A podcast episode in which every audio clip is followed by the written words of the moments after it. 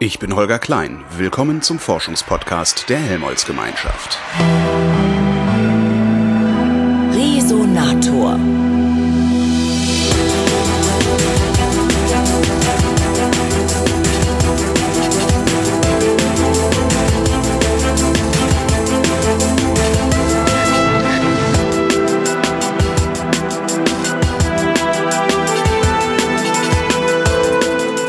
Dieter Hoffmann ist Wissenschaftshistoriker und einer der Autoren des wissenschaftshistorischen Essays der Festschrift zu 20 Jahre Helmholtz Gemeinschaft Deutscher Forschungszentren. Hallo, Herr Hoffmann. Hallo. Ähm, wie erforscht man die Geschichte von Institutionen oder Unternehmen? Ist, ist das überhaupt dasselbe? Eine Institution wie die Helmholtz-Gemeinschaft und ein Unternehmen wie, keine Ahnung, Mercedes? Ja, formell schon, denke ich. Formell schon. Wie, wie geht man da ran?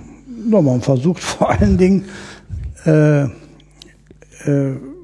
rauszukriegen, ob es ein Archiv gibt und wo sozusagen äh, Unterlagen sind, die über die Geschichte äh, der Institution Auskunft geben können, also die Akten, die das Innere sozusagen der, der Institution beschreiben, auch was dort getan wird, im Falle von Wissenschaften, was geforscht wird, äh, welche Konflikte gab. Dann natürlich auch äh, die Beeinflussung von außen, nicht bei Institutionen wie die Helmholtz-Gemeinschaft oder anderen Institutionen wie die Politik, die Geldgeber und andere Sachen äh, Einfluss genommen haben.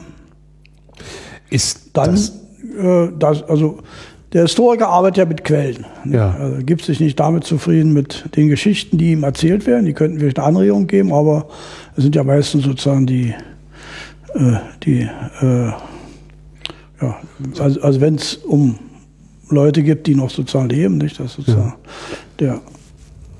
der äh, Zeitzeuge ist sozusagen der größte Feind der Geschichte, nicht? Tatsächlich. Ja, aber sozusagen. Jeder hat seine Lebenslüge, nicht? An die, Ja. die ob das bewusst ist, jetzt Lebenslüge ein bisschen hart gesagt, nicht? Aber, Nein, aber ist ja die- die- aber, die- aber wie, wie erinnern sich? Man erinnert sich ja doch selektiv, nicht? Ja. Und äh, sozusagen in, in, in Interessen gebunden und anderes, man hat Sachen ver, ver, vergessen, nicht? Und das muss natürlich versucht werden, in irgendeiner Form zu äh, äh, äh, objektiv, objektiviert werden. Und dazu dienen eben äh, Dokumente, nicht? also Briefe, äh, Gründungsurkunden, Protokolle von Sitzungen, äh, ja, äh, wo man weiß über das Etat oder wa- weiß der Teufel, also alle, alles, was man sich so vorstellen kann. Und das sind natürlich Dinge, die irgendwo abgelagert werden, nicht? Und äh, viele Institutionen haben Archive, wo das sozusagen aus der Handablage dann in geordneter Weise irgendwann dann ins historische Archiv wandert. Nicht? Und da liegt's dann und irgendwann entdeckst du einen Historiker oder, oder auch die Würmer fressen es auf oder was auch immer. Äh, ja, das ist sozusagen das. Gehen Sie, dann, gehen Sie dann von den Quellen aus und fragen bei den Zeitzeugen nach oder gehen Sie von den Zeitzeugen aus und gucken, Ja, ob Sie das- das in Quellen bestätigt finden, was die erzählen? Beides, das kann man Beides. nicht so sagen. Man, hat sozusagen, man weiß um eine Institution, man weiß deren Bedeutung, de- deren Rang und daraus entwickeln sich Fragen, nicht? Wie sind die, ist die Wechselwirkung zwischen Politik und Wissenschaft? Was ist sozusagen die Autonomie der, der Organisation? Mit welchem Problem hat, äh, hat sich bestimmt, was war der Erfolg, nicht? Also, äh, äh, das sind so Fragen, die man hat und die versucht man irgendwie zu klären. Man hat Hypothesen, nicht? Das, ist die größte Organisation und hat wichtige Arbeiten auf dem Gebiet gemacht. Nicht? Und dann entdeckt man vielleicht, dass noch ganz andere Gebiete waren, die nicht so im Mittelpunkt stehen. Oder vielleicht äh, stimmt das gar nicht. nicht? Dass Ich wollte gerade sagen, das, da, da macht man sich ja im Zweifelsfall auch unbeliebt. Sie sagten ja, jeder hat seine Lebenslüge und äh, wenn ich Ihnen meine erzähle und Sie überprüfen, Gut, ist ja, ja, aber es ist, ja die, die Regel ist, ist ja so, dass man sich mit Institutionen beschäftigt, die im Grunde äh, äh, ja schon alt sind, nicht? Ja. Also als Historiker mit der Hanse oder als Wissenschaftshistoriker mit der Physikalisch-Technischen Reichsanstalt oder die Universität, äh, Berliner Universität, äh, die hat gerade ihr Jubiläum gefeiert.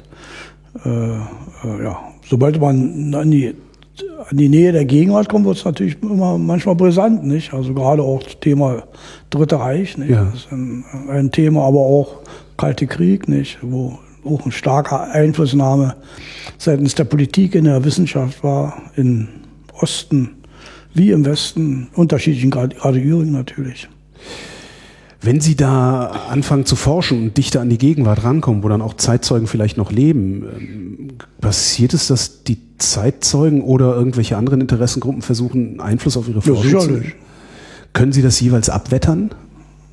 Ja, da muss man schon ein bisschen, äh, äh, ja, äh, das Phlegma oder Durchsetzungsvermögen haben. Aber ansonsten macht man sich un, sozusagen unglaubwürdig. Ja. Also als ich das Angebot hier von der Helmholtz-Gemeinschaft bekam mit Herrn Trischler, war unsere klare Meinung, unsere Arbeit ist autonom. Nicht? Sie, wir geben das sozusagen den Leuten zur Kenntnis. Sie können ihre Meinung dazu äußern, aber sie haben nicht das Recht, hier zu sagen, also das gefällt uns nicht. Also was nicht gefällt, ihrerseits muss begründet werden. nicht? Und dann werden wir die, die Gründe sozusagen zur Kenntnis nehmen und akzeptieren oder nicht akzeptieren. Aber da gab es keine Probleme. Aber ich denke schon bei äh, äh, Institutionen, die, wo es auch mehr noch als bei Helmholtz ums Geld geht, also bei großen Industriekonzernen, nicht, wo er sozusagen dennoch das Image sozusagen da Ja. äh, darf und das Image sozusagen in, in, in sich in Verkaufszahlen äh, niederschlagen kann, da ist schon äh, die Sachlage manchmal diffizil. Was sind so die Standardprobleme, auf die ein Wissenschaftshistoriker trifft? Also ein nicht gut gepflegtes Archiv wahrscheinlich. Ne? Ja, Mangel an Quellen. Oder auch schon, dass die Quellen oder die Handschriften schwer lesbar sind. Das ist ja nicht, wir beschäftigen uns ja auch mit dem 19. und frühen 20. Jahrhundert. Da wurde Sütterlin geschrieben. Wer kann heute Süt Sütterlin, nicht? Meine Aber- Mutter kann das noch, Ja, aber die ist auch entsprechend alt. Ja. Ich meine, oder so eine Sachen, oder dass die Handschriften von manchen äh, Wissenschaftlern, also, also von Humboldt zum Beispiel, sehr schwer zu lesen ist. So, das sind schon äh, Probleme, die ernst sind und äh, auch zeitfressend.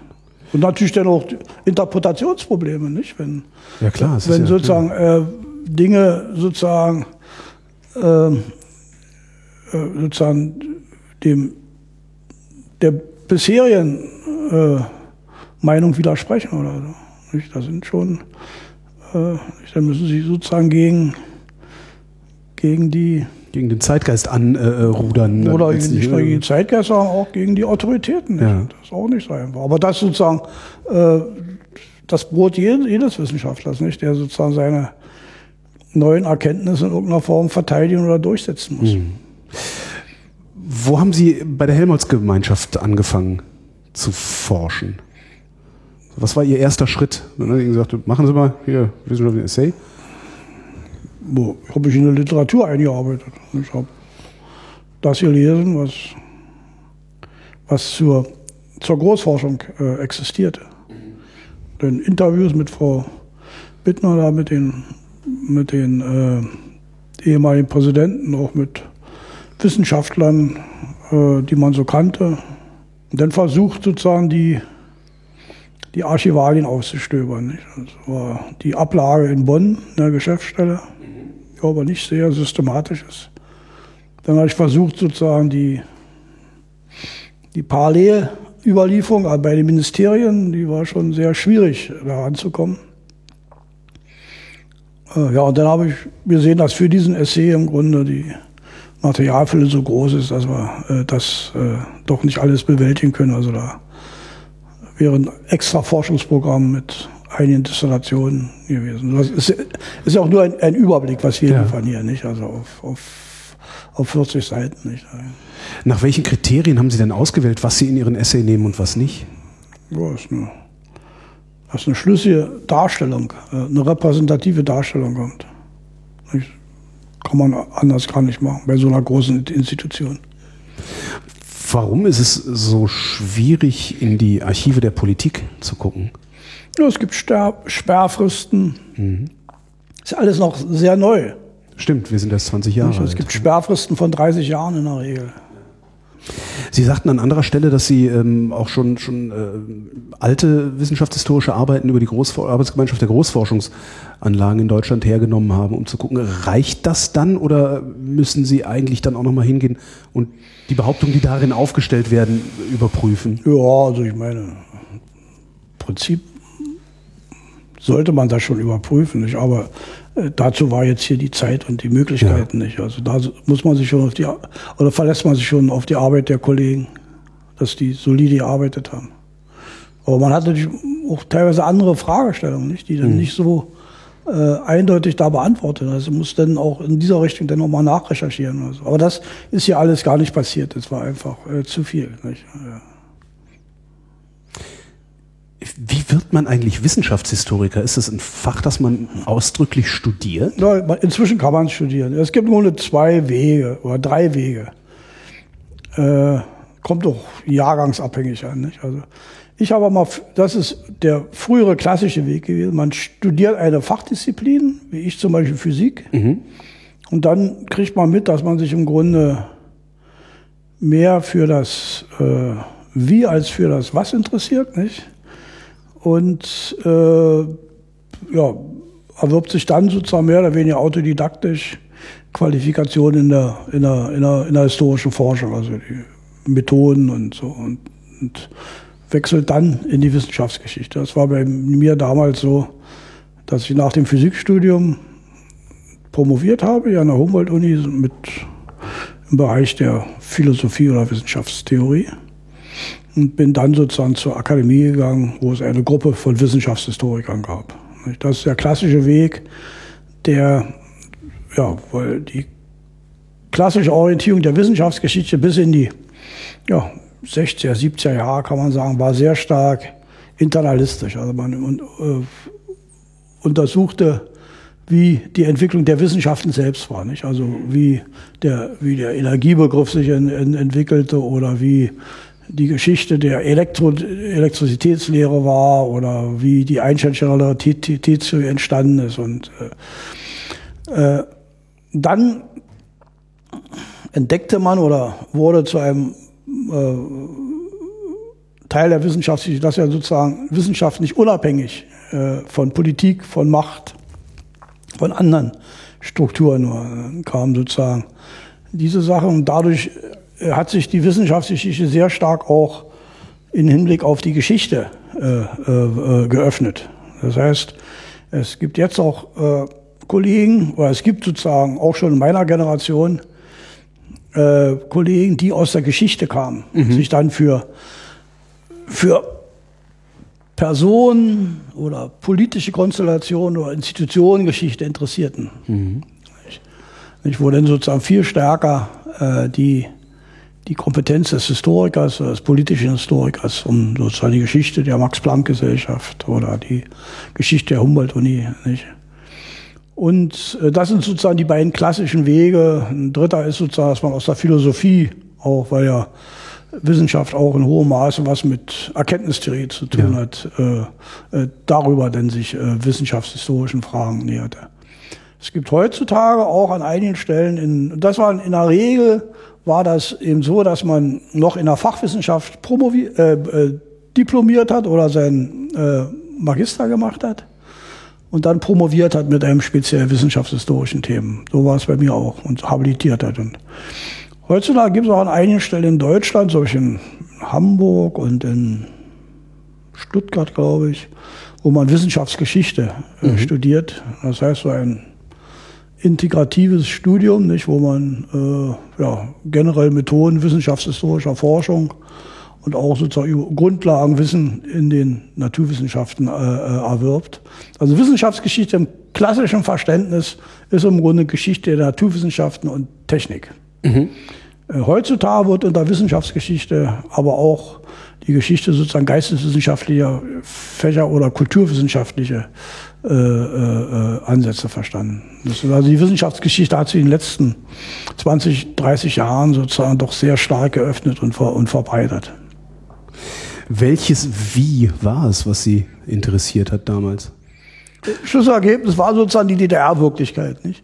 Also ich bin in der DDR groß geworden und äh, wenn ich in der Bundesrepublik groß geworden wäre, hätte ich wahrscheinlich Geschichte studiert. Mhm. Geschichte war mir aber zu politisch, da hätte man in eine Partei gehen müssen und, und einen klaren Klassenstandpunkt haben. Klaren also. Klassenstandpunkt zeigen müssen und sowas alles, das wollte ich nicht, auch familiär sozusagen. Äh, ihr habt da gewisse Barrieren. So dass ich, da ich leider so ein, äh, ja, so eine Art, ja, ein sehr guter Schüler war, also auf vielen Gebieten gut war, auch in den Naturwissenschaften, habe ich dann Physik studiert. Nicht? Und für mich war immer sozusagen Einstein so ein Faszinosum. Mhm. Nicht? Also ich bin schon als Oberschüler dann hier zum Haus nach Kaput gefahren und habe mich sozusagen über Einstein belesen. Nicht? Und, äh, und das hat, habe ich dann gemerkt, dass, äh, ja, äh, also mit dem Verständnis der Physik war es nicht allzu weit. Also ich, war ein ganz durchschnittlicher Physiker, nicht? Und, aber das hat mich an sich mehr in, in, interessiert, nicht? Also die Leute selbst, äh, die die Wissenschaft betrieben, wie sie erlebt haben, wie sie das gemacht haben, nicht? Und ja, da bin ich dann sozusagen äh, fahnenflüchtig geworden.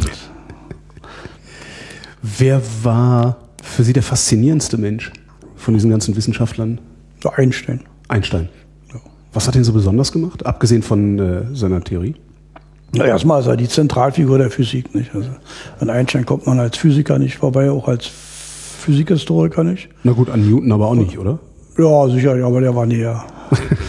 äh, das ist richtig. Also, und äh, der natürlich auch als sein Leben, nicht? Also, er war, war immer so ein, eine unkonventionelle Person, nicht? Äh, sozusagen als sichtbarstes Zeichen dieses berühmte Bild mit der Zunge, nicht? Ja. Äh, äh, schon relativ früh durch Zufall entdeckt, nicht? Oder auch so, nicht? Also er äh, war Jude und Demokrat und Friedenskämpfer. Also diese Persön diese Vielschichtigkeit und, und äh, Faszinierende der Persönlichkeit habe ich schon als Oberschüler in irgendeiner Form angezogen. Sind Sie dann bei Einstein geblieben? Nö, das kann man nicht. Also kann man auch nicht, aber habe viele andere. Aber vor allem 19. 20. Jahrhundert, da bin ich geblieben. Es heißt ja immer, äh, dass die Geschichte sich wiederholt. Äh, wie, wie wird es weitergehen in Zukunft mit der Helmholtz-Gemeinschaft?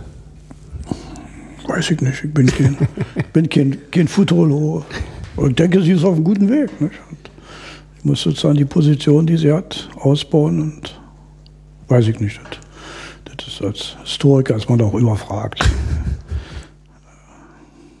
ein Versuch war es wert. Ja, ja aber da, also da bin ich auch nicht, mhm. äh, äh, ja, keine Kompetenz, also die, das äh, zu, da irgendeine wirklich sachkundige, profunde Auskunft zu geben.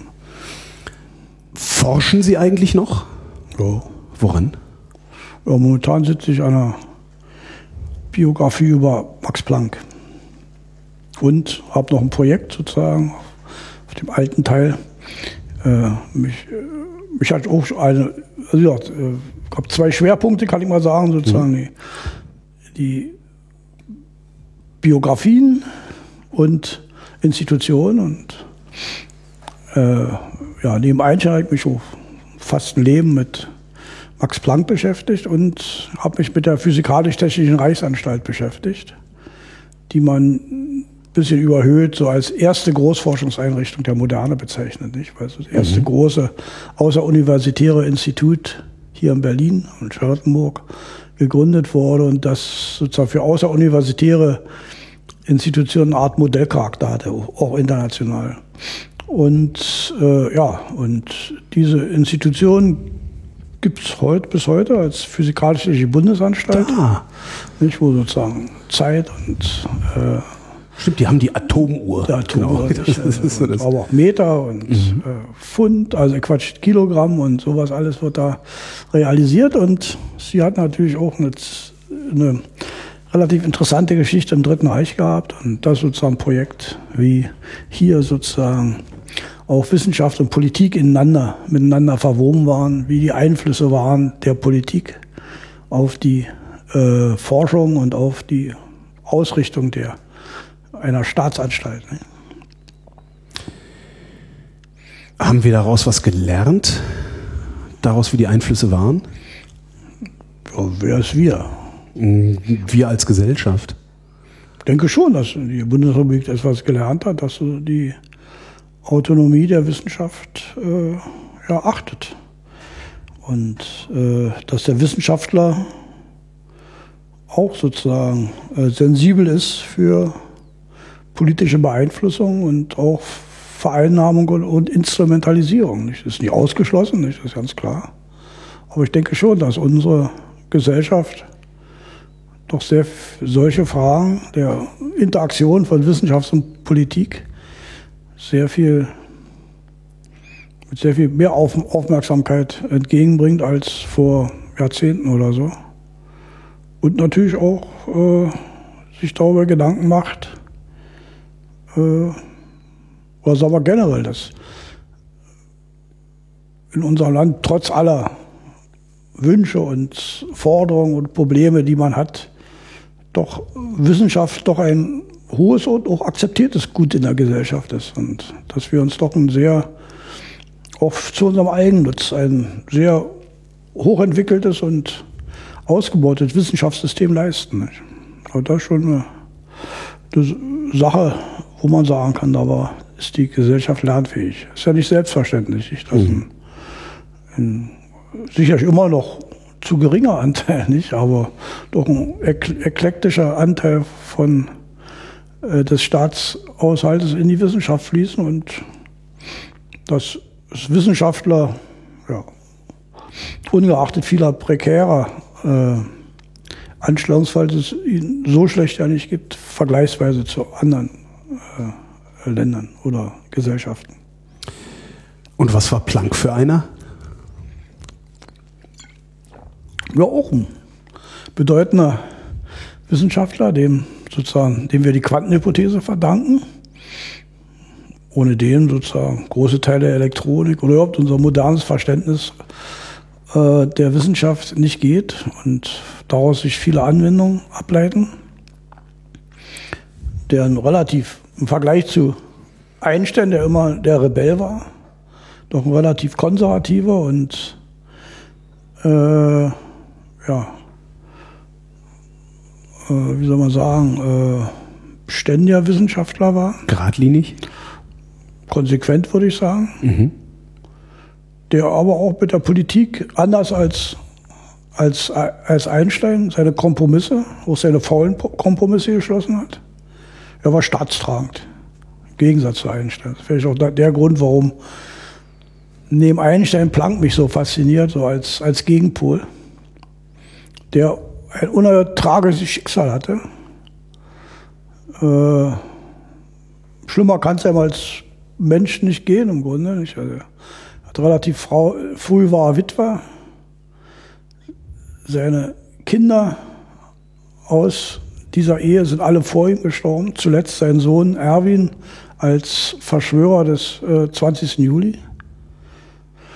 Ja, insofern eine, eine, interessante und spannende Lebensgeschichte, die einem dann äh, ja auch als Historiker im Grunde äh, packt. Dieter Hoffmann, vielen Dank.